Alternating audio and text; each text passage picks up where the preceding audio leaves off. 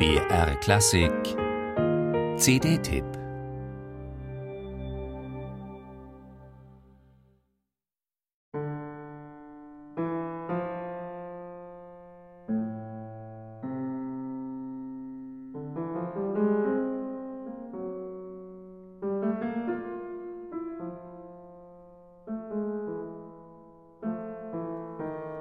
Siebzehn Jahre jung ist Ernst Krenneck, als er diese Doppelfuge für Klavier vierhändig komponiert.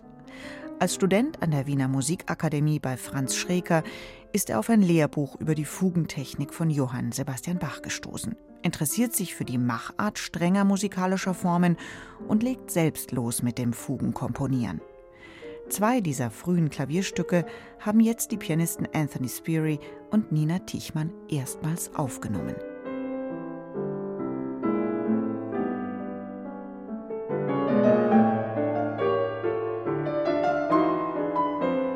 Krenneck komponiert schnell und besessen.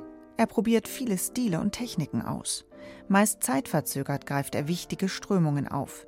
Mitte der 1920er Jahre landet er mit dem als Jazzoper missverstandenen Bühnenwerk Johnny spielt auf einen internationalen Erfolg und propagiert dann die Rückkehr zu Dur und Moll mit einer an Schuberts Musik angelehnten Phase.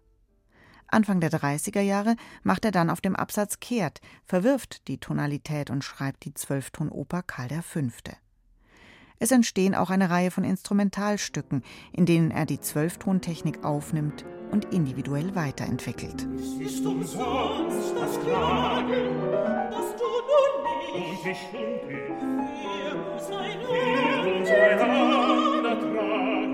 Drei Liedkompositionen, Triostücke für verschiedene Besetzungen und ein Monolog für Klarinette bereichern neben den zwei frühen Klavierwerken das als Volume 1 erschienene Krenneck-Album. Es vereint Stücke des 17- bis gut 50-jährigen Komponisten für verschiedene kleine Besetzungen. Damit werden Krenecks Können und seine musikalische Bandbreite sehr gut nachvollziehbar. Überzeugend sind Stückzusammenstellung und Interpretationen.